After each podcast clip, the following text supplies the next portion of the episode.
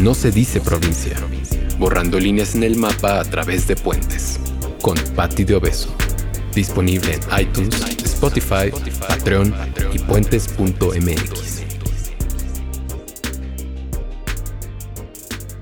Hola, ¿qué tal? Bienvenidas y bienvenidos a un episodio más de No se dice provincia. Y bueno, este episodio es muy especial. Vamos a hablar de un estado de la península de Yucatán, eh, pues que es mágico por muchas razones, ¿no? Primero por, por las playas, eh, obviamente por el turismo, por la comida. eh, y bueno, vamos a hablar de Quintana Roo el día de hoy. Eh, como recordarán quienes nos han seguido a lo largo de este podcast, pues básicamente lo que nos estamos planteando es de alguna manera vencer el chilangocentrismo, eh, hablar mucho de los estados, de las ciudades, de la República, pues de la gran diversidad que tenemos en México, de las historias que hay, tanto personales como en proyectos, colectivos, movimientos que están haciendo cosas bien importantes hoy en día en el país. Y bueno, que este también, eh, este programa y cada uno de los episodios quede como testimonio, un pequeño eh, registro de lo que está sucediendo eh, en las ciudades, en los estados y de lo mucho que hay por conocer en este bello país. Y hoy estoy muy emocionada. Es un episodio... de mujeres eh, chingonas, además las dos, y estoy muy contenta de, de que estén aquí el día de hoy. Eh, María José Cadena. Hola Pati, ¿cómo Bienvenida, estás? Gracias. Majo. Muy, Gracias. muy contenta de estar con ustedes y qué mejor de hablando de un tema que me apasiona, así desde el fondo de mi corazón, que es hablar de este estado en el cual pues hemos echado raíces, ¿no? Muchísimas gracias, gracias Majo. Y también nos acompaña Ana Victoria Calderón. Hola Pati, gracias. Gracias a ti, Ana. Bienvenida. Gracias. Oigan, pues bueno, yo eh, en algunos episodios empiezo con algunos datos básicos, eh, una breve lista que recuperamos y también si alguno no es del todo cierto, si quieren complementar alguno, bienvenida. Eh, entonces, bueno, la capital de Quintana Roo es Chetumal y su ciudad más poblada es Cancún. Es el séptimo estado menos poblado. El nombre del estado proviene de Andrés Quintana Roo, político, escritor, poeta y periodista, y fue quien redactó el Acta de Independencia de México y además, bueno, fue esposo de Leona Vicario, que es eh, un gran referente eh, para nosotros en la Guerra de Independencia. Eh, en la actualidad sobreviven algunos grupos étnicos y Quintana Roo tiene más de 2.000 zonas arqueológicas mayas. En la península de Yucatán en conjunto hay más de 6.500. Cuenta con tres puertos comerciales de intensa actividad, la mayor del estado, que son Cozumel, Punta Venado eh, y en Playa del, Carmen y Puerto Morelos. Es principal productor y exportador de caracol rosa y langosta. Eh, es el cuarto productor de caña de azúcar y es el principal productor de chicle históricamente en México. Eh, bueno, ya lo estábamos platicando un poco eh, antes de empezar el episodio. Eh, Cancún en particular apenas va a cumplir 50 años, Sí. cosa que da pie a muchos temas que ahorita vamos a hablar. Y bueno, posee entre el 70 y 80% de la flora y fauna de la península de Yucatán. Es el único estado de México con una religión propia, el culto a la cruz parlante que posee cinco santuarios mayas, Tulum, Tixcacal, Chancá, si menciono algo mal me dicen, eh, y San Antonio Muyil. Eh, muere menos gente y tiene el índice de vida más alto en México comparable al de Suiza. Ah, no, sabía. Todos Pues- aprendemos, yo tampoco sabía que éramos los más longevos. Mm, Es pues, por, por estar este, a la altura del mar. Será, ¿no? Ajá. Seguramente. Sí. Oigan, bueno, y a mí siempre me gusta empezar eh, estas conversaciones por las historias personales, ¿no? Que me cuenten de ustedes, eh, nacieron ahí, ¿no? Crecieron y sobre todo ahorita que estaba preparando el episodio y pensando, decía, ¿cómo será vivir? Vivir en Cancún, ¿no? Vivir en un estado como Quintana Roo que tiene esas playas eh, que, con las cuales todos soñamos, ¿no? Y cómo, cómo eso cambia o es distinta la dinámica de vida, ¿no? A la de cualquier otra ciudad en el interior del país. Sí, es, es muy diferente. Si quieres, tú bueno, así lo- nos vamos complementando porque está muy interesante porque al final crecimos en al norte del estado, en, en Cancún. Cancún. Pero pues en general no nada más Cancún es muy joven, sino el estado como tal, como como entidad federativa es, es muy joven con el resto de México.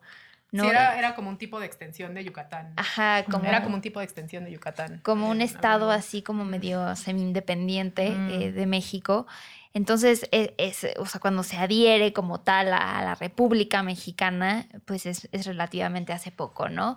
Y también algo muy interesante es que eh, no nada más las comunidades mayas, que pues llevan mucho tiempo, mucho más desde que pensemos en la vida de México o de algo, pues están estas comunidades y esta zona maya que es tan importante también para, para todo Mesoamérica.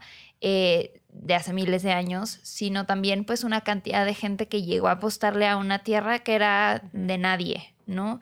Una tierra de fundadores de hace más de 50 años que llegan y construyeron proyectos que algunos funcionaron, otros no, pero pues hoy cuando ves al presente ves lo que se ha construido.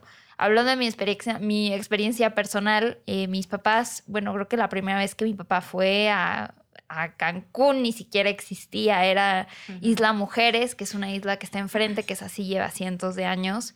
Incluso no nada más hay vestigios mayas, que es una isla especial a la diosa de la fertilidad, que es la diosa Ishel. Se encontraron puros vestigios de mujeres. Eh, porque era la única isla habitada por mujeres y se decía que iban a hacer rituales para, para poder quedar embarazadas, este, sino también pues había presencia de piratas en el Caribe, el, el, pirata Mundaka, que es un poco famosillo por ahí a los que les gusten las historias de piratas del Caribe del siglo XIX. Este, pero también, pues bueno, él, llegó y enfrente había este, esta idea de construir una megaciudad que iba a ser un desarrollo, ¿no? Eh, mis padres toman la decisión de irse a vivir a Cancún de la Ciudad de México en el 98. Mi mamá estaba embarazada yo estaba muy chiquita y a mí me dijeron en un viaje a Cancún, así como, oye, ¿te gustaría venirte a vivir aquí? Y bueno, yo pensé playa y dije, vamos, vamos, ni me pregunten, me encanta. Eh, y llegamos a una ciudad en la que pues habían pocas escuelas, eh, que mis papás tuvieran opciones. Recuerdo que mi camino a la escuela era un camino que hoy ya hay una plaza, hay un condominio, hay departamentos, hay todo. Y bueno, tú ibas así en medio de la selva y se metía un mapache al salón y pues había que sacarlo. Mm. Eh, es, es, es, una experiencia muy interesante haber crecido ahí. Eh, también de mucho arraigo, tan es así que pues yo dejé de vivir como tal hace ocho años y, me sigo sintiendo profundamente arraigada y tan es así que ya tengo proyectos profesionales y personales ahí. Eh, y también, pues bueno, crecer ahí, ver la evolución, al menos desde la zona norte, de, de, crecimiento de Caribe mexicano, incluso como marca más famosa que México a nivel mundial y como un punto turístico importante. Eh, este crecimiento ahora de ciudad y que llegas y a veces ya ni siquiera reconoces el lugar en donde creciste, pero también un arraigo gigantesco hacia una cultura y hacia todo un estado que tiene mucho que ofrecer. Eh, mis padres siempre se han dedicado a los medios de comunicación y mi papá cuando llegamos tenía un proyecto que se llamaba De los mayas al mundo, que era ir a todas las zonas mayas y hacer un programa especial para contarle a la gente pues lo que tenía la cultura maya. Eh, y para mí, de ahí a, otros proyectos que surgieron, era muy importante de chica como viajar con ellos y conocer ese lugar, porque para mí era maravilloso. Si yo visitaba los mascarones en la zona sur, en la zona maya, eh, una zona arqueológica preciosa, para mí era interesantísimo, era como si te contaran una historia, ¿no? Así como de princesas, bueno, a mí toda la historia maya y del mestizaje y, y era exactamente lo mismo. Entonces, desde una experiencia personal, crecer, crecer ahí me, me marcó mucho, incluso en decisiones que he tomado ya en mi vida adulta y con una conciencia eh, muy fuerte, no nada más por la cultura o el respeto hacia, hacia eso, sino también a la naturaleza, ¿no? una conciencia gigantesca a convivir con la naturaleza todo el tiempo y darte cuenta que tú no estás ahí precisamente para, para cambiar o modificar la naturaleza, sino para transformarla y también respetarla y protegerla, que creo que es lo que muchos que llegamos hace mucho tiempo y seguimos estando arraigados todo el tiempo estamos luchando mm, con eso. Ah, esa, es, la gran lucha de, ser cancunense. es como, como sentirte extraño por estar habitando ese paraíso, pero a la vez pues es una ciudad y quieres que hayan más cosas, ¿no? Claro. Entonces, algo que dijo Majo que se me hizo muy interesante, que va mucho con, con mi historia con Cancún, este, es como lo que acabas de decir de haber crecido en un lugar que ya no existe. Eso Qué es algo, fuerte. ajá, eso es algo que es como tu infancia ya no existe. No puedes regresar a donde fuiste de niño. No, con- no están los mismos lugares, no están los mismos restaurantes, no está nada. Porque ya se transformó. o sea, es Quedan algunas Ajá, cosas. Quedan unas ruinas del Cancún antiguo, pero, pero pues es algo que sí hablo mucho con mis amistades en Cancún, ¿no? Como nuestra infancia fue ver como, eh, no sé, como una película escondida que está por ahí rara y ya simplemente no está. Entonces todo el mundo recuerda estos lugarcitos viejos que, porque en el Cancún donde yo crecí, pues no había ni, supermer- ni supermercado, ni hospital, ni escuela, no había nada. Que no es la parte turística. No, no, Mm, no. Ahorita te. Ajá, eso es. Son, son como dos partes, pero. Em, o sea, Cancún se divide básicamente como en la zona hotelera y en el centro. Son como las dos partes. Y, y hay lugares que todavía quedan y eh, Sí. después los podemos compartir Ajá, porque seguro sí. vamos a encontrar uno, pero no sé, Sí. por ejemplo, había una placita en el Mercado 28 Sí, que se llama Plaza Plaza, Bonita. Y yo ahí iba con mi mamá porque mi dentista estaba enfrente, sigue mi dentista enfrente, ahí le mando un saludo, este, que no he ido, en Ya sé quién Guillermo Cabrera, así. Y, y íbamos así y, y era como a tomar esquite y mi mamá con, con las mamás de mis amigas que yo les decía tías este Sí, era como claro, súper eh, súper de provincia. Ajá, tomar Y así más el, yucateco. el. ¿no? tía, ¿no? O por ejemplo, enfrente de, de mi academia de baile, Talula, que sigue estando ahí, eh, enfrente siempre había un Biscuits de Obregón, entonces las mamás nos esperaban en, lo- en el Biscuits de Obregón mientras nosotras íbamos a nuestras dos clases y me cruzaba la calle y ya sabía, toda chiquita, me cruzaba así con mi mochilita y mis zapatillas en la mano a, a esperar a, ver a mi mamá ahí y ya no existe. No, ya no está nada. Ya no sí, está. Es, rarísimo. Ah. Yo justo de- vengo de aquí de comer con mi papá y mi papá sí fue pionero de Cancún. O sea, él llegó en el 77. Órale. no había nada, absolutamente nada. Este, Cancún fue, fue un lugar que literal se inventó. O sea, el gobierno de México lo inventó. Así fue un proyecto como de este Fonatur se inventó para empezar con Cancún y después se fueron como a Huatulco y otros lugares para decir, oye, aquí hay belleza en México y podemos ganar dinero, ¿no? Entonces, este, el plan urbano también originalmente era bastante diferente. Obviamente lo que estábamos hablando de la ecología es una gran parte también. El plan urbano tenía mucho, o sea, mucho más respeto a, la área verde y todo, pues todo lo que va, ¿no? Ahorita, pues obviamente hay mucha polémica con todos los temas ecológicos, pero este, yo, em, yo nací en el 84, entonces, este, yo llegué a un, o sea, yo, yo crecí en un Cancún, este, pre-huracán Gilberto que eso fue en el 88. Y eso es lo que, una de las cosas más impactantes que pasó en, en Cancún, ¿no? O sea, fue un, un súper madrazo que, que sucedió. Ajá, En destruyó. Monterrey nos tocó también. Sí, o sea, fue una locura ese, ese huracán. Entonces, todos los como cancunenses de como pioneros y de esta época recuerdan ese Gilberto con este así como que yo yo o sea, se destruyó lo que había, Sí. seguramente, ¿no? y, y también el tipo de turismo. O sea, este, de hecho, hoy, hoy, hoy estaba hablando con mi papá de esto porque eh, me estaba contando que él en el 77, 78, cuando él estaba llegando, que dice que en el momento que se enamoró, que supo que se iba a quedar, fue que abrió los ojos y despertó en Bacalar y vio los siete colores de la laguna y dijo, ya va, ya, Dijo, ya "Aquí valió. es mi vida". Sí, ya, ya fue. Y a los poco, al poco tiempo conoce a mi mamá que estaba de turista loca en Cancún, que pues en ese Igual. tiempo, ajá, o sea, de gringa, así de que ella, ella fue... break. Ajá, bueno, en ese tiempo todavía no era así, porque no había nada, literal nada. Habían un par de hotelitos, o sea, no. eh, era, un, era un lugar este, muy bohemio. Este, no había. eh, o sea, no sé, eran los setentas y, y Sí, estaba. Era un- eran dos islas, o sea, Sí. bueno, Cancún ni siquiera existía, eran dos arenales. Sí, y luego estaba un puentecito de madera y ya El- después lo, lo arreglaron, ¿no? Pero, este, y me estaba contando, me dice, pues es que en ese tiempo, pues todos nos conocíamos, ¿no? Cualquier pionero que llegara a Cancún sabía quién era el otro porque eran tan poquitos. Entonces era, oye, ¿qué crees? Este va a ser un restaurante. Oye, ¿qué crees? Ellos van a hacer un hotel, apenas hay dos, van a haber tres. O sea, imagínate ese tiempo. Oye, pero más Y- ese desarrollo con la, o sea, con los mayas que claramente estaban, y lo que esto que decías en el inicio de las partes de la ciudad, o sea, ¿había ese, ese intercambio? ¿Eran parte de ese desarrollo o no? Pues, eh, o sea, yo te puedo contar de mi experiencia en los 70 pues yo no sé. O sea, en ese momento yo no sé. Sí. Pero, me, o sea, me contó que salió, que uno de los de Fonatur le dijo como, oye, acompáñame a hacer un censo de todo Benito Juárez, que es como de todo el área de Cancún, este, y un poco más, ¿no? O sea, y creo que llega hasta Puerto Morelos, Puerto Juárez, como se abre un poco. Y eran Como 10 tipo zona metropolitana. O sea, Ajá, que comprende, exacto. Ya, ajá. es este, habían 10 mil habitantes en todo, toda esa área.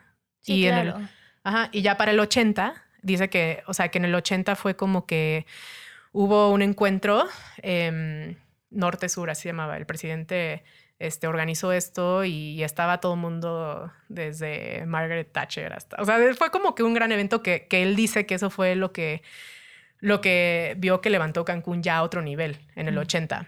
Y ya empezaron a llegar vuelos de todas partes, ya el gobierno de México invirtió mucho en publicidad para Cancún, ya empezaron a haber vuelos directos de Houston, de Denver, etcétera. Y nuestro aeropuerto era una palapa, una palapa. Y este, y ya, pero pues aún así, e- eso era lo que llamaba a los turistas, ¿no? Claro. Y también el tipo de turismo ha cambiado mucho porque en esa época era un poco más como, como sofisticado, como que jet setters, ¿no? Así se le llamaban en los Sí, 70. Sí, onda Acapulco. Ajá, ¿no? en Sí. smoking. La Sí, gente sí, sí. salía a cenar Ah, en smoking. todo era elegante. vestido. De hecho, hablando del, del primer aeropuerto, eh, si tienen la oportunidad, van a ir próximamente eh, en una de las vías más transitadas que se llama la Luis Donaldo Colosio, que es si te fueras, no sé, de- del aeropuerto a la zona hotelera, cruzando el centro, todavía hay una réplica de la torre de control, porque esa fue la primer pista en donde llegaban las avionetas y era así de Sí, palapas. Palapa, todo palapa. Pero Todo también hay, palapa. hay mucha, hubo mucha migración dentro del propio Yucatán de las comunidades mayas. ¿no? El centro de Yucatán, el corazón de Yucatán, eh, que empieza desde Izamal hasta las otras comunidades y otros. Eh, hubo mucha migración hacia Quintana Roo en ese momento por la cantidad de oportunidades que Ujú. surgieron. eh, Sí, yo recuerdo mucho, por ejemplo, todos mis maestros en la preparatoria, por ejemplo, eran casi todos yucatecos. Este, o sea, Yucatán fue una parte muy importante. Ah, Hoy en día ya está mucho más mixto, ¿no? Pero como dices, esa migración súper fuerte de, de Yucatán. Y, y con lo que dices de la integración con el mundo maya, Ujú. em, eh, por ejemplo, yo recuerdo siempre eh, estar en el carro yendo a la, a la escuela y había una estación de radio en maya.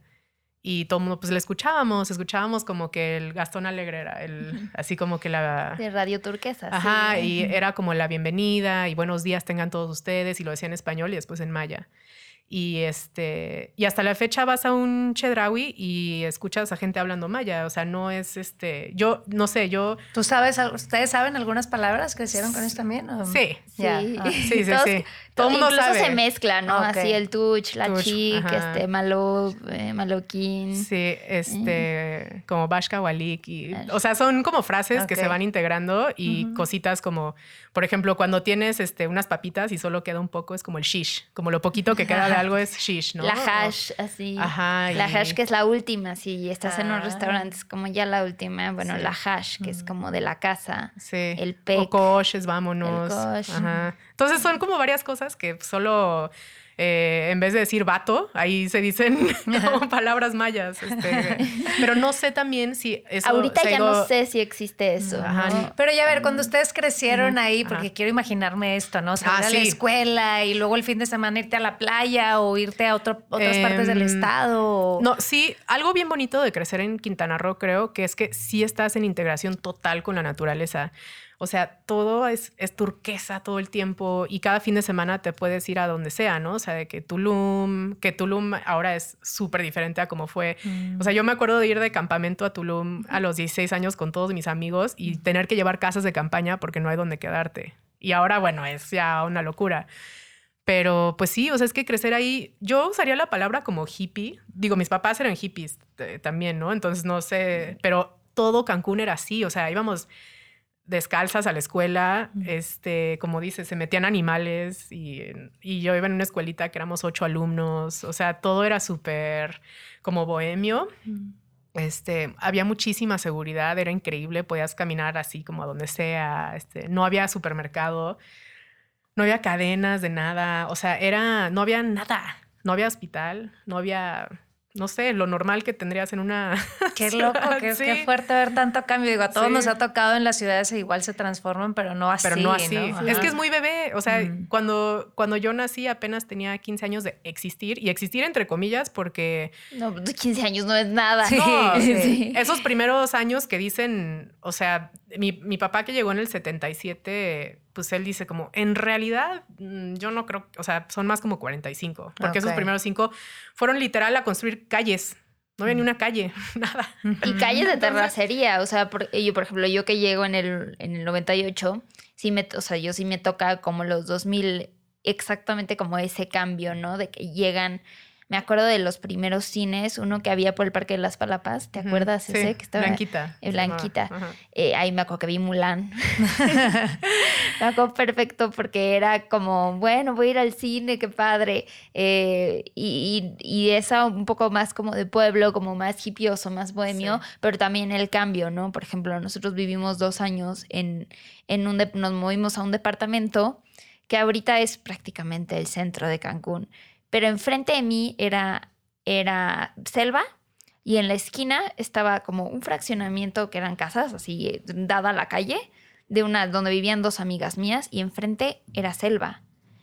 Y fueron construyendo un poco y yo me acuerdo que desde mi ventana vi cómo empezaron a tirar como toda la selva de enfrente y a lo largo veía que construían como una plaza. Y esa plaza es una de las plazas más grandes del centro de Cancún, que es Plaza Las Américas, ¿no? que ahorita es como lo más normal y ya está oficinas y departamentos y, y todo, pero me acuerdo perfecto irme a dormir y veía cómo estaban construyendo a lo lejos y cuando la construyeron fue como, ay, vamos a ver la plaza nueva que, que hicieron. Todo era un evento. O sea, cualquier Todo era un evento. Sí. imagínate, o sea, estás en un lugar donde no hay nada. Pero además sucedió rapidísimo, sucedió ¿no? muy rápido. este cambio brutal del turismo ahora sí. ¿no? De locos. Y hay como ciertos lugares que te pueden decir como niños que crecieron ahí, que fueron como los, la primera generación de niños que fue como, pues la mía y un poquito más grandes y hay lugarcitos que, por ejemplo, cualquiera que esté escuchando que, que recuerde Fun Place, es como mega, mega... Wolja. Wolja. Ajá, Wolja. Y este, todo esto tiene nombres Y Wolja es como iguana con agua. agua, ¿no? Todos son palabras mayas, ¿no? ok, ok. Y este, y entonces son estos lugarcitos que como que yo, y hoy que estaba hablando con mi papá, le decía, qué chistoso, como no sabíamos que no había nada. O sea, tú tenías una cosita y era como ya todo lo más increíble del mundo, ¿no? Y eran estos lugarcitos como de resbaladillas y tonterías de niños, así como, como la alberca de pelotas y eso. Pero son, hay ciertos lugares que, por ejemplo, Wolja, por ejemplo, Fun Place, que son como reliquias de Cancún, que la gente que creció ahí, este, o sea, lo demolieron ya, ¿no? Ya no existe. Entonces tu infancia básicamente está como nada más en un recuerdo de los que supieron que existió. Y, luego se movían dentro del estado, o sea, porque luego, pues claro, salió Playa del Carmen y como dices tú, Tulum ahorita es otra cosa. Y esto que hacían un poco la diferencia también del norte y el sur, el centro del estado. O sea, esa parte también les tocó o su vida fue más concentrada en Cancún en lo particular. Pues yo iba mucho a, Puerto Aventuras porque mis papás tuvieron una casa ahí un, un, rato, que fue también un lugar que se inventó, literalmente, que está este como entre Tulum y Playa del Carmen. Este, y ahí como muchas personas tenían como su casa de como de fin de semana o algo. eran casas pequeñas, pero pues era lo mismo todos, era como que ir a otro lugar de, playa, así, y este, y también Bacalar, que está como mucho más en el sur, que está pues ya cerca de Belice. Este, Isla Mujeres sí es de Isla de Mujeres, ese sí es, es, como de los lugares cuando alguien va a ir. Por Lo ejemplo, no, mi novio me ha acompañado a, a, Cancún en los últimos años, pero nunca he podido ir y para mí es de mis lugares preferidos, ¿no? Isla Mujeres, Playa Norte, caminar en el centro es como de esas, de esas cosas que se ¿Te siguen parece que, que todavía es... Ir a comer, hay un lugar que se llama Pizza Rolandi, que es de los primeros lugares, de los primeros restaurantes. Ruso sabe que, sí, sí, se me antojó. es que siempre vamos directo del... nosotras decimos del aeropuerto directo a Rolo, así le decimos Rolandi Rolo. Sí, sí Porque del aeropuerto llegas directo a Rolandi, es como que el, más clásico. Y son historias de, de, esa, generación, ¿no? De, pioneros, incluso el propio chef Jorge, eh, el chef Jorge que, que funda con los Müller esta, estos restaurantes que, bueno, ya hay en diferentes partes, incluso eh, se han ido a Miami a poner son, son esta generación que, se, que, que salieron de una zona maya y que fueron a poner, el, el, chef Jorge se alió con ellos y montó este, este proyecto, ¿no? Entonces a mí me, eh, creo que es de los lugares más interesantes que se siguen como manteniendo esta autenticidad y que también han cambiado otras zonas para bien.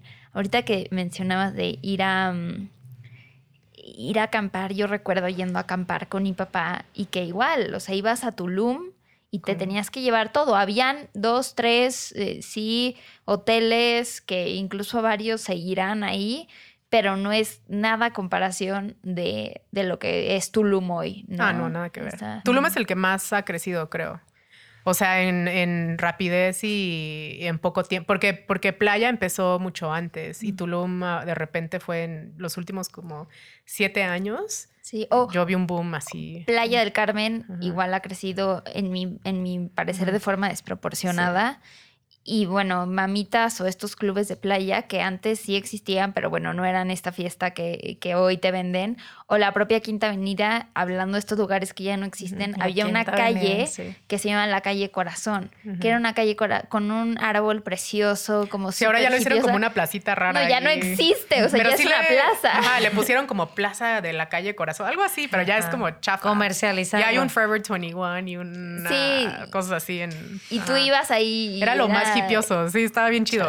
yo iba en buen. Era la calle, sí. Sí, yo iba en buen. Oigan, y yo sé que ambas, y me gustaría que platicaran un poco de eso, tienen proyectos allá, ¿no? Y, como decían ahorita, sí tienen mucho arraigo a comparación probablemente gente que no lo tiene por ser tan, tan nuevo, ¿no? El, el, estado y la ciudad, pero me gustaría que platicaran un poco de eso, ¿no? De sus proyectos allá, de su conexión hoy en día, a pesar de que no viven allá, como eso que las mantiene cercanas. Pues mira, yo, o sea, yo estuve en Cancún desde el del 84 al 2002 y cuando tenía 18 años en el 2002 y me fui a estudiar a la Universidad de las Américas en Puebla.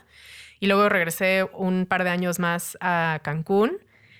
Y este y eso fue de 2008 a 2010 y en ese tiempo Cancún este yo estaba desesperada porque yo quería ser artista que es lo que soy hoy en día soy pintora. Em, pero yo estaba muy frustrada ahí porque Cancún, pues obviamente todos saben que es un lugar turístico, que tiene todas estas cosas bellas, todo lo que estamos platicando, ¿no? O sea, es, Cancún es precioso. Sí, lo es. O sea, es una cosa increíble. Y ese mar, eh, no importa dónde viajes, o sea, ese mar turquesa no, es, no está en otro lugar, ¿no? Y tiene todas estas cosas bellas y, este, y si te gusta la fiesta, tiene eso. Y si quieres hacer ejercicio, tiene eso. Pero cultura es algo que siempre estuvo un poco como que... Ausente. Ausente, ajá. Y entonces, pues yo me vine a vivir a la Ciudad de México en 2011, justo por eso, porque dije, híjole, en Cancún no, no voy a poder, no había ni siquiera un bazar o algo así, ¿no? O sea, no había nada. Entonces yo intenté, intenté ahí como que hacer algo, tener algún tipo de movimiento artístico, cultural, algo, y como que pues yo no supe por dónde y me fui. Entonces como que antes de empezar el podcast estábamos hablando un poco de eso, ¿no? Como los que se quedan realmente a hacer esta, esta lucha este, que al final puedo ahí como comentar lo que siento que ahora está muy bueno en Cancún. Pero este, como el backstory de lo que ahora tengo yo en, en Tulum, precisamente, es que yo me vine a, vivir aquí a la Ciudad de México a hacer como una carrera con mi arte. Entonces, eh, ya llevo pues casi, bueno, nueve años viviendo acá y ya como que logré desarrollar pues toda una carrera alrededor de mi arte y este tengo pues no sé, es como un emprendimiento que he logrado con, con mi pintura en acuarela. Y mi hermana y yo damos ahora retiros cada año en Tulum eh, para ayudar a otras mujeres a emprender en, en sus proyectos artísticos. y obviamente hacerlo en Tulum tiene un trasfondo de que sea ahí. Totalmente. O sea, de hecho, todo empezó porque compramos un terreno en Tulum. Este, estábamos buscando una inversión porque ya las dos habíamos llegado a un punto donde habíamos ahorrado lo suficiente para hacer una buena inversión, ¿no? Entonces, este, pues yo empecé como que a buscar por aquí en la Ciudad de México a ver si y dije, no, estos precios están fuera de control, ¿no? Y este, y encontré un terreno en Tulum precioso al lado de un desarrollo que se llama Holística y, este, y todo salió por ahí, por, por estar al lado de ese terreno. Por Holística es un centro de retiros que todo es como, pues ya sabes, meditación, vegetariano, mm. eh, todo este rollo que, que está en Tulum, ¿no? Como de wellness, así le dicen. Entonces, este, yo ahora, eh, pues como que parte de eso fue como que quiero, o, sea, quisimos dijimos como que hay que invertir aquí porque Tulum obviamente está en llamas de, crecimiento.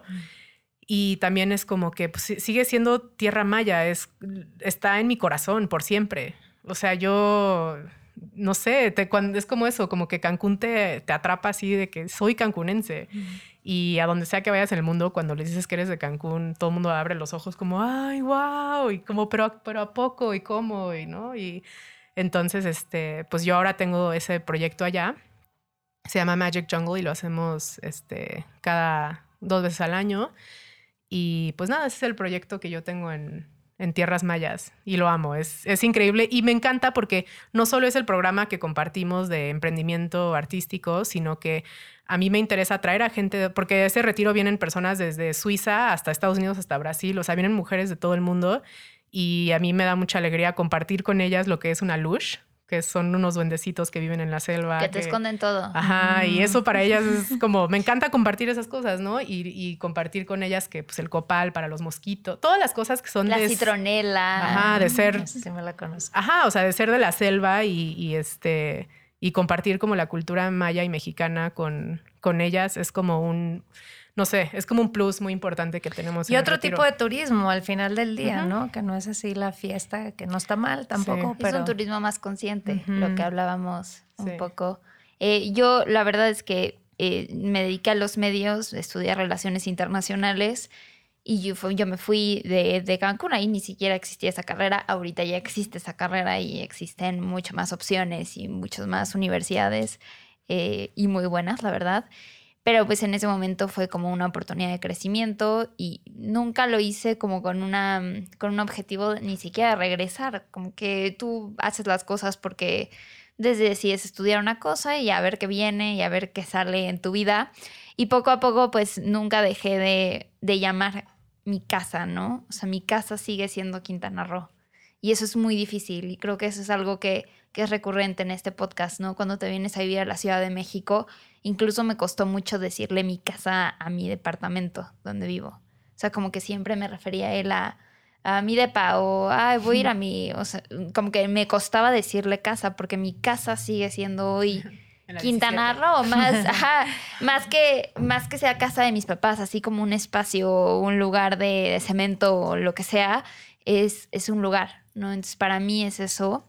Y poco a poco, pues mi, desarrollo en medios de comunicación me llevó a plantear con mis papás el, convertir como todo el trabajo que han hecho allá para informar y para hacer comunidad durante más de 20 años a una estrategia digital que pues es el equipo de, de Encadena TV.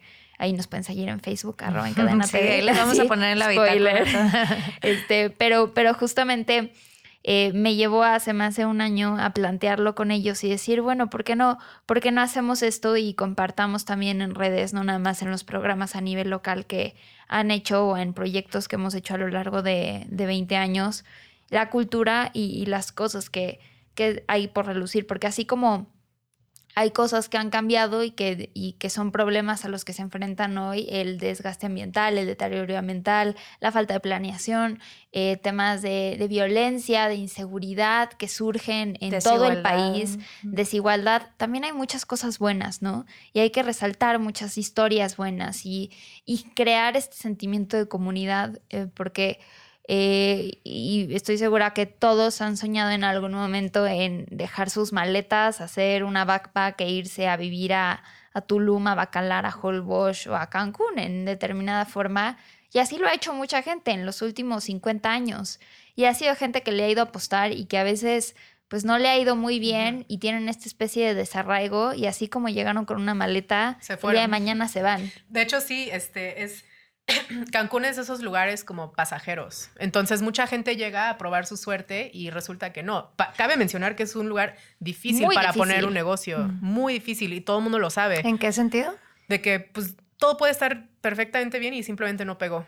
Mm. Eh, o el, el, público es raro, no es, no es un, o sea no es como otros lugares, tú eres de Monterrey, sabes perfecto, como que conoces muy bien lo que les va a gustar o lo que no, eh, y tu estudio de mercado puede ser más preciso. Aquí todos son diferentes, no. todo es una mezcolanza rara mm. y, este...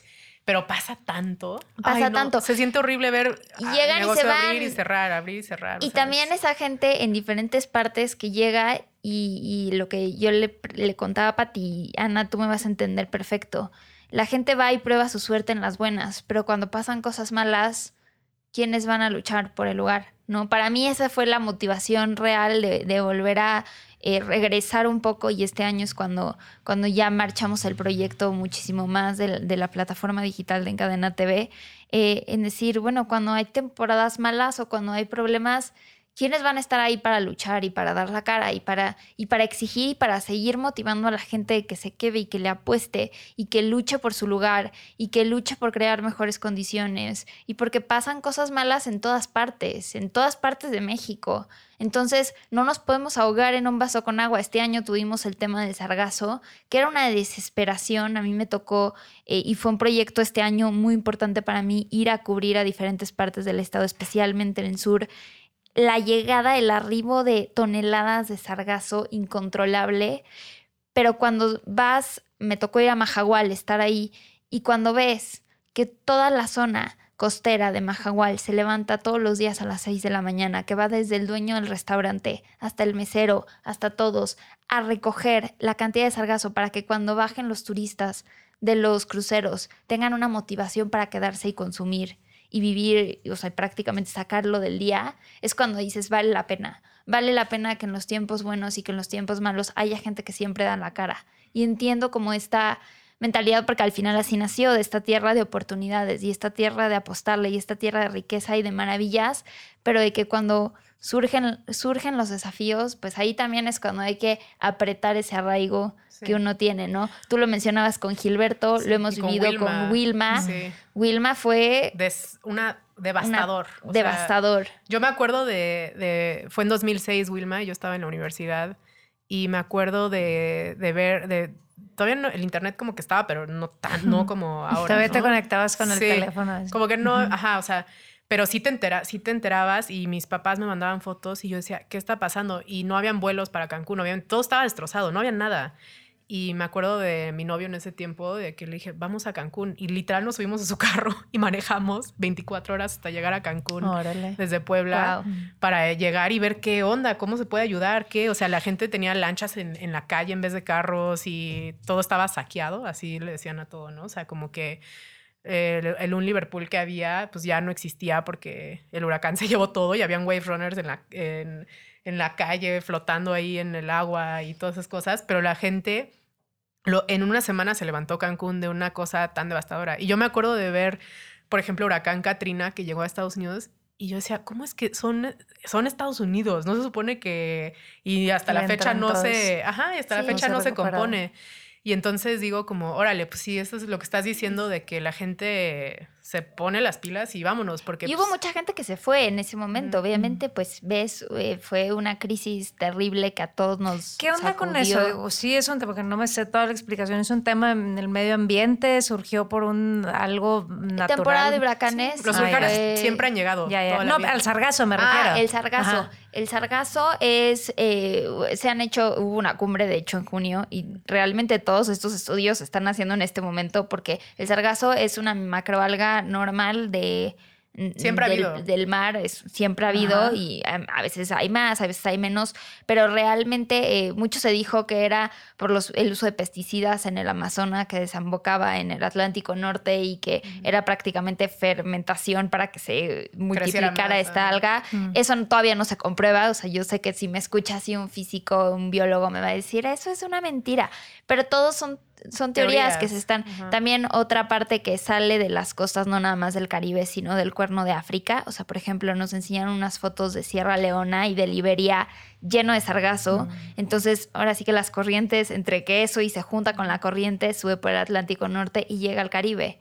Y pues al final termina siendo como un poco una cuenca, ¿no? de, de, todas estas islas del Caribe. Y, y, ahí le pega, obviamente, a, la, a Quintana Roo, que está enfrente. Sí, es que otra explicación que yo escuchaba, igual también bastante desinformada, pero en términos de, del medio ambiente, ¿no? Y los de los macro desarrollos que se hacen allá, este, digo, obviamente en todo el tema, hablando del tema político, pues hay también mucha corrupción, ha habido, ¿verdad? Ah, Etcétera. sí, bueno. O sea, esa parte, y entiendo, porque claramente, pues el turismo es lo más importante y hay que protegerlo, pero luego también a veces todos estos temas, y hablábamos ahorita de la basura y tal, ¿a costa de qué, verdad? Sí, claro. O cómo le haces también también para que los ingresos o la derrama económica pues sea también para todo el Estado, ¿no? O sea, como que siempre plantea estos retos, pues desarrollos de ese tamaño, ¿no? no Sí, sé. se dice mucho que el sargazo se alimenta pues de, de la mierda, de la caca. Mm. Entonces, al final el no tener un sistema no nada más exclusivo de México, sino de todo el Caribe, el no tener un sistema eh, de saneamiento o de o de tratamiento de aguas negras y que desemboque en el mar, le da de comer a esta alga, entonces hace que se suba y que se multiplica. Y, y son muchas cosas que es justamente el estar, y siempre, por ejemplo, lo, lo mencionamos en la plataforma. Al final, vivir en Quintana Roo es un privilegio, pero implica una gran responsabilidad. Es lo que estamos diciendo constantemente. La, el privilegio es poder vivir en un lugar tan- Paradisíaco, en un paraíso, ¿no? En un paraíso, pero también la responsabilidad de vivir ahí y de desarrollarte y de hacer que, que haya un progreso, pero que también protejas a la naturaleza. Y también el estar tan cerca de la naturaleza para disfrutarla hace que cuando hay movimientos en la naturaleza estés más vulnerable. Sí. No, y, es que como lo que estabas diciendo del, del turismo es un poco extraño porque, o sea, por un, por un lado, este lugar se inventó para los turistas, básicamente. O sea, el gobierno de México lo inventó para eso, de que, oye, pues aquí tenemos una joya y pues a darle, ¿no? A ver qué, qué, qué se planea aquí. Y, y, pero por otro lado, sí hubo un punto donde ya la balanza como que se fue demasiado hacia el otro lado y sí se salió de control. Y sí se dieron permisos que no se tenían que dar, obviamente.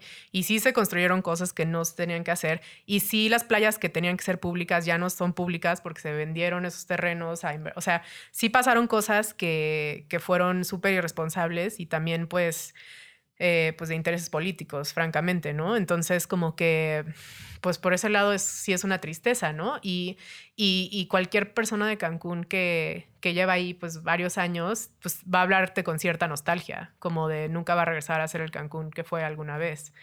Entonces es como raro porque... Es una lucha. Ajá, siempre estás como que quieres ahí mantener ciertas cosas, pero... Y por otro lado no sabes si simplemente ya está todo fuera de control. y Sí, ya no. claro. O sea, Es- es- de Bueno, que- está por verse todavía No. muchas cosas, ¿no? Yo creo que es un tema de conciencia. O sea, con este, con esta migración que hay de gente que dice, bueno, me voy a lanzar y me voy a ir, o mi sueño es irme a vivir a Tulum seis meses, porque es mi máximo, no, no está mal. Simplemente es ser conscientes, incluso con el turismo, ¿no? O sea, la cantidad de basura, eh, lo comentábamos en- antes de entrar, la cantidad de basura que sacan ciertos, eh, ciertos puntos turísticos que son importantes y que aunque se intente hacer como una mediación desde política y social, pues también viene del visitante, ¿no? Que no seas un simple turista que va a llegar y que, Sí. y que tu huella va a dejar algo negativo, sino tener mucho más conciencia de que no nada más viviendo hay una responsabilidad, sino también visitándolo. No, y es que también el, el tipo de turismo ha cambiado mucho y eso es muy importante. Eh, o, sea, mi- o sea, por ejemplo, mi papá siempre lamenta como que la, la llegada del All Inclusive, ¿no? Que eso fue algo que transformó totalmente la economía de Cancún. Este, personas como mi papá, que fue restaurantero durante 17 años, y el momento que los hoteles empiezan a ser all inclusive y de que los gringos y los turistas Sí. y cualquier persona que viene dice, ah, pues ya está todo en mi hotel, No ya no va a salen. salir. Y él, tuvo, él cerró su, hotel- su restaurante por eso. Literal fue de que, no, pues ya nadie va a salir nunca de ese hotel, pues ya no, él tenía un hotel en la laguna, ¿no? O sea, y, y eso sí, o sea, no sé, eso sí ha cambiado bastante, este, como la economía. Eh, ahora yo ya siento que la economía sigue siendo el turismo la parte más importante, pero ahora Cancún ya es una ciudad urbana. O sea, ya tiene su, o sea, lo que estábamos haciendo es la zona hotelera y luego el centro es totalmente otro mundo. O sea, ahí ya hay este, un restaurante para cancunenses, no para turistas. Eh, todas las escuelas que hay, todos los hospitales, ahora ya hay hospital, ahora ya hay turismo, imagínate, de de hospitales Mm. este, que se vienen a hacer procedimientos acá. O también, o también está este crecimiento de ciudades como Cancún y Playa del Carmen que han crecido como hacia adentro y que muchas veces el crecimiento no ha sido en las mejores condiciones y son personas de todas partes y eh, dentro del mismo Quintana Roo, Península de Yucatán o diferentes partes de México, incluso de Centroamérica, que llegan a vivir y llegan a trabajar, pero ¿qué pasa?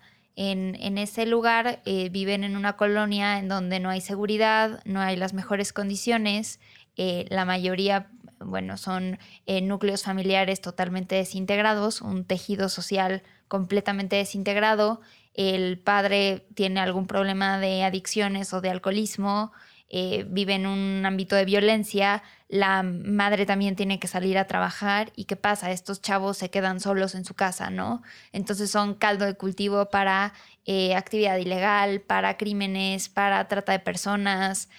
Y, y- y son las dos caras de la moneda, así como hay una prosperidad, progreso, abundancia, belleza, también hay una periferia que crece y crece muchas veces en el rezago y en la desigualdad social y en el abandono. Y yo creo que esa es una de las razones y uno de los retos más grandes a los que se enfrenta, no nada más en el estado de Quintana Roo, Sí, todo el país. Y las ciudades grandes como, como Playa del Carmen, Solidaridad y Cancún, ¿no? Este crecimiento hacia adentro desproporcionado y muchas veces abandonado que al menos hoy se está hablando y se intenta atacar de una forma, pero son décadas y décadas de, de generaciones que han crecido así, de chavos que han crecido eh, en la calle prácticamente con la ausencia de padres por necesidad económica y por una demanda incluso turismo, porque recordemos que también cuando te dedicas al turismo, tu año es muy diferente. Sí, Cuando son temporadas. vacaciones es temporada alta, es cuando este- esta época de Navidad es cuando más derrama económica se tiene que haber, ¿no? Tiene que entonces luego si tú trabajas en un restaurante o en un en un hotel, pues doblas turno, prácticamente vives en tu trabajo, estás tardas más en trasladarte. Entonces, son ciertas cosas que, que se manejan de forma distinta cuando estamos hablando de un centro turístico y que el impacto social de desigualdad también crece de alguna forma y es lo que se tiene que combatir. Claro. Que esa abundancia y esa prosperidad sea para todos y sea pues mucho más consciente y mucho más equitativa, ¿no? Regresar tal vez un poco, definitivamente no vamos a poder regresar a como el 78 en el cual todos se conocían y era seguro, pero al menos hacer este sentido de comunidad. Sí, de arraigo, como decías tú, ¿no? Y yo creo que es también tan importante el tema de las políticas públicas. No ahorita que decías lo del All Inclusive, ya no me acuerdo dónde es, pero hay playas en donde está prohibido, ¿no? No puede haber hoteles All Inclusive porque precisamente lo que tratan de proteger es a No, los... pues no sé. destruyes, destruyes Claro, toda la economía claro. este, local, Local. básicamente. Sí, el otro día, eso, me- mi hermano iba a Cancún precisamente una vez y iba con un gringo al lado y entonces empezaron a platicar y le dice, no, pues es tu primera vez que vas a México. Le dice mi hermano, él dice, no, pero pues Cancún, USA. Y mi hermano, no, Cancún, México. O sea, sí creo que hay un tema, esto que decías de la marca propia, Ah, ¿verdad? Que, que creo que también, o sea, pensándolo también es pues está chido, ¿no? O sea, está bien que haya un lugar en México que tenga, no lo sé, o sea, me parece fascinante escucharlas porque no me había pasado esto claramente con, con, con otro episodio, de decir cómo ha cambiado tan Sí. brutalmente y todo lo que va a cambiar probablemente, Sí, ¿no? sé. Hay, hay dos cosas grandes, yo creo que como detalles curiosos. Uno, ahorita que dijiste con el gringo en el avión, Mm, yo este, yo tengo, o sea, la familia de mi mamá es de Estados Unidos, ¿no? Entonces como que pasé mucho tiempo ahí y con- conozco a mucha gente allá. Entonces de que, no, pues, where are you from, no? Y no, pues Cancún. Y de que, ¿qué? O sea, Ahí no se vive, a mí me han dicho o sea, como, pero de que hay, o sea, no entienden. Siempre la pregunta es como, ¿pero a poco hay escuelas? pero, pero ¿cómo? O sea, solo son puros hoteles y es como, no, porque por lo general un turista no sale de la zona hotelera, que es esta, esta tira donde está la playa y luego cruzas este, un par de puentecitos y ya estás en el centro, ¿no? Y eso es como Cancún realmente. O sea, un, este, un cancúnense, pues no vas a ir a hoteles, no, tienes tu casa. Nunca vas a ir a un hotel. ¿Para qué vas a ir a un hotel? Digo, al menos de que sea una O ocasión. vas a ir a la playa pública. A mí me Ajá. gustaba eh, Playa Delfines, Ajá. que Sí, o Playa Tortugas está ahí también. O sea, hay, pero hay como dos. dos o tres. Este, Playa Langosta es la otra playa pública. Pero por lo general los cancunenses se van a ir a un cenote, se van a ir a, Isla Mujeres, Isla Mujeres.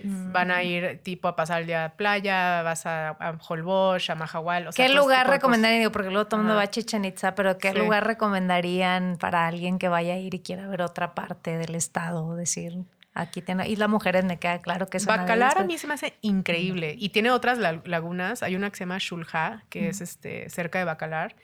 Esas son unas cabañas que están sobre la laguna y es agua dulce. Entonces puedes nadar ahí. Ay, no sé. Eso a mí se me hace una belleza. Sí, Bacalar, Sí. Bacalar sin duda, yo los invitaría mucho a que sea como muy consciente. Por ejemplo, ahorita próximamente convencí a una amiga que se va a casar a hacer la despedida de soltera en Bacalar Sí. y me emocionó mucho, o sea, porque era como, ¿cómo llegamos? Y yo explicándoles, ¿no?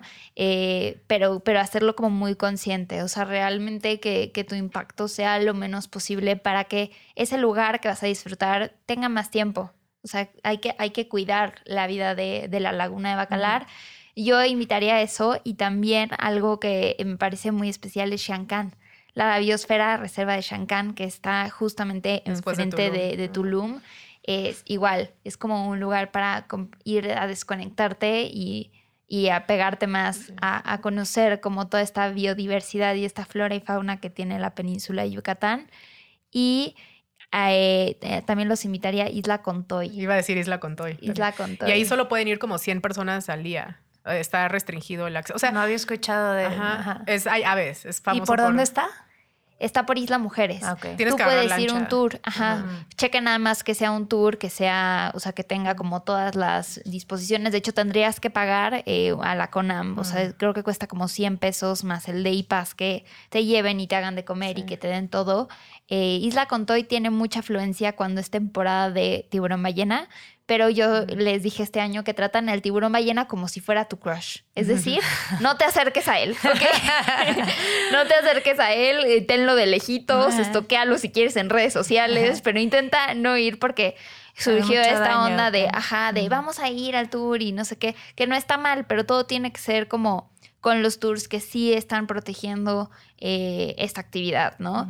Entonces, bueno, Isla Contoy se me hace de los lugares así más de- Sí. del norte y en el sur Bacalar y pasar por la zona sur, eh, por la zona Maya.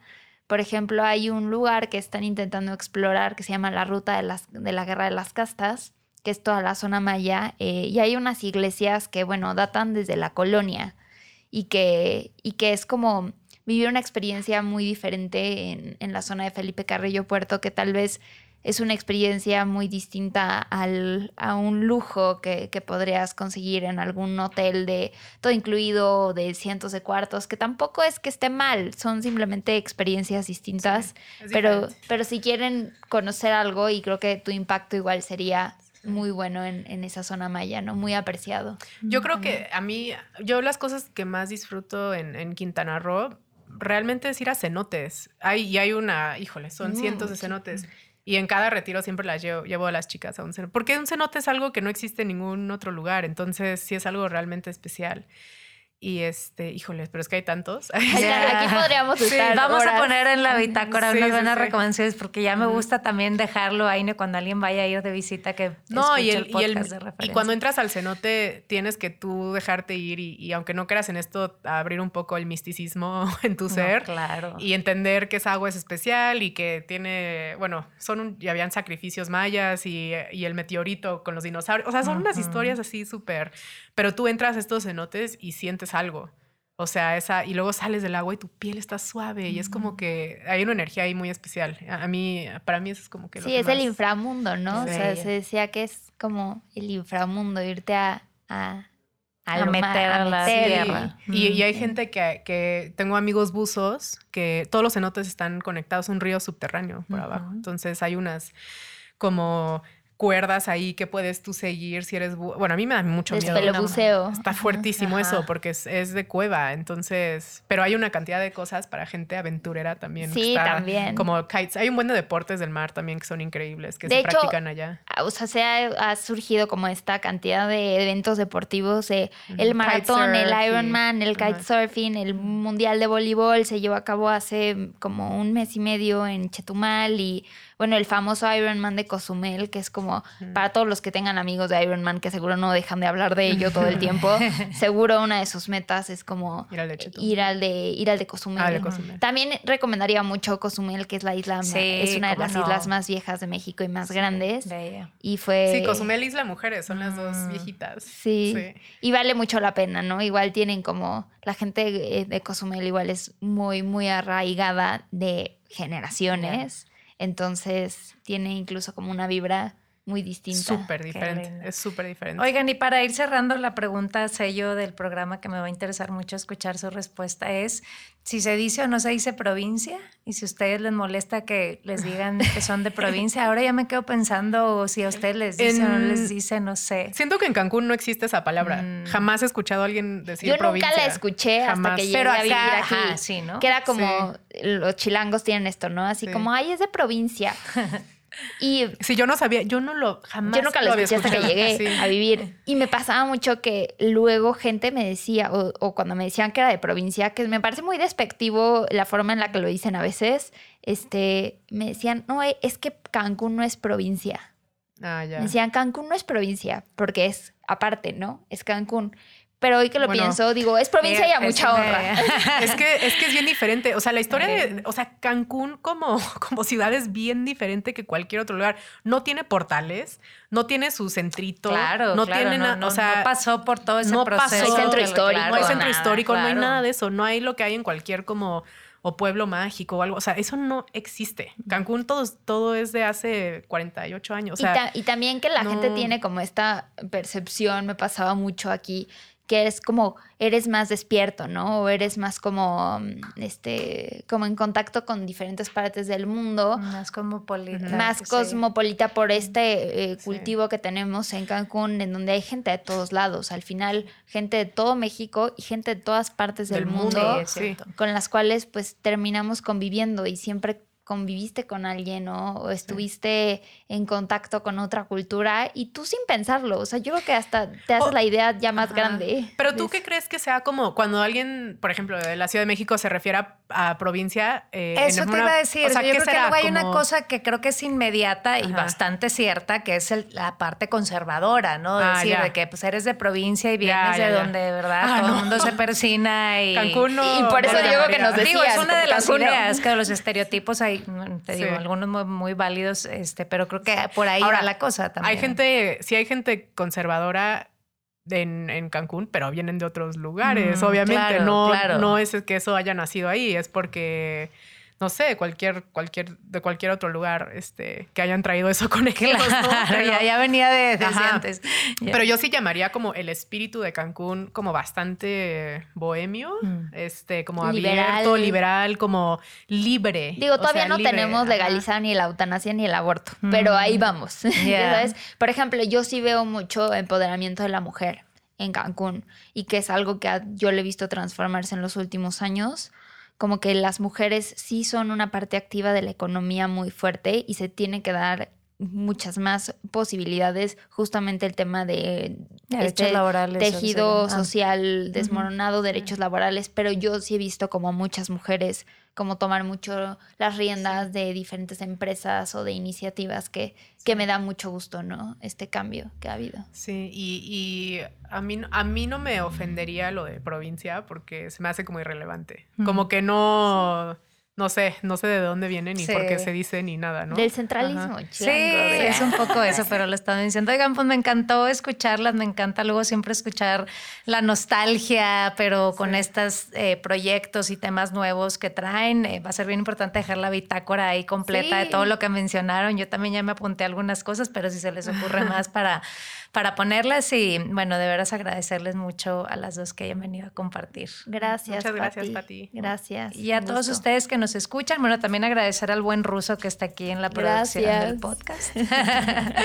Eh, y bueno, a todos ustedes que nos escuchan, agradecerles por acompañarnos en un episodio más y nos escuchamos en la siguiente de No se dice provincia. Gracias. Gracias. Gracias. No se dice provincia. Borrando líneas en el mapa a través de puentes. Con Patti de Obeso. Disponible en iTunes, Spotify, Patreon y puentes.mx.